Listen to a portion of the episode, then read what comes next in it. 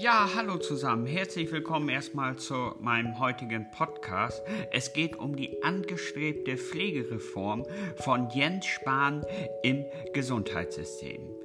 Es sollen erhebliche Änderungen im Pflegesystem ergeben und umgesetzt werden. Nach Möglichkeit einiges davon schon in dieser Legislaturperiode der Bundesregierung auf den Weg gebracht werden. Bei den Änderungen im Pflegesystem sollen Sicherheit und Halt in der Wirtschaft gegeben werden. Die angestrebte Pflegereform von Jens Spahn ist im Prinzip sehr zu begrüßen und ein guter Schritt in die richtige Richtung, denn sie bietet uns allen auch eine gewisse Verlässlichkeit.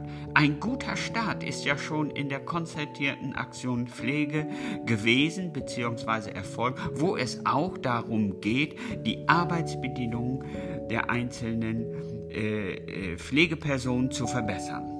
Pflege ist auch eine gesellschaftliche Aufgabe, so heißt es, so hat Jens Spahn das gesagt und so ist es auch. Es geht darum, gute Angebote zu machen und finanzielle Unterstützung zu geben. Vor allem muss die Pflege besser kalkulierbar bleiben. Im Wesentlichen besteht die Pflegereform aus drei Bausteinen. Zum einen den Eigenanteil in der stationären Pflege zu deckeln.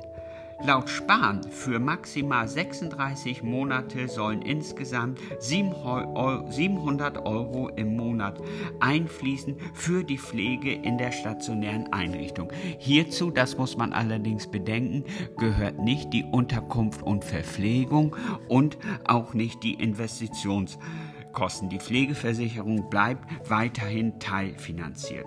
Es geht um eine Verbesserung der Pflege zu Hause durch mehr Flexibilität und Entlastung im Alltag wie Verhinderungs- und Kurzzeitpflege über einen längeren Zeitraum besser kombinierbar machen mit höheren Leistungsbetrieben. Vor allen Dingen, und das finde ich auch ein zentral wichtiger und entscheidender Punkt, geht es auch darum, bessere finanzielle Anerkennung der professionellen Pflege durch Tarifbezahlung. Das ist ja schon ein länger angestrebtes Ziel, was auch in der amtszeitierten Aktion Pflege eine große Bedeutung hat. Vor allen Dingen hierbei speziell Regelungen für stationäre Einrichtungen, dass wer mit der Pflegeversicherung einen Versorgungsvertrag schließt, auch einen Regelvertrag für die eigenen Beschäftigten hat.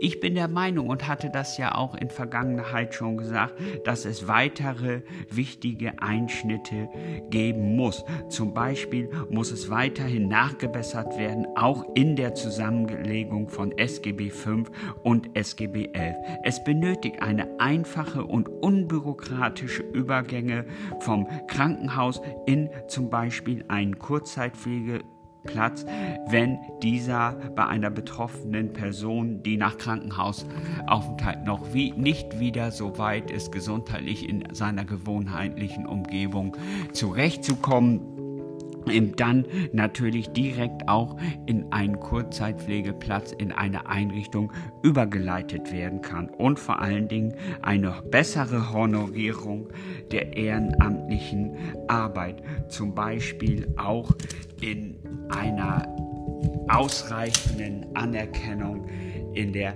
Rentenanwartschaft. Vielen Dank fürs Zuhören. Ich bedanke mich und wünsche euch allen noch ein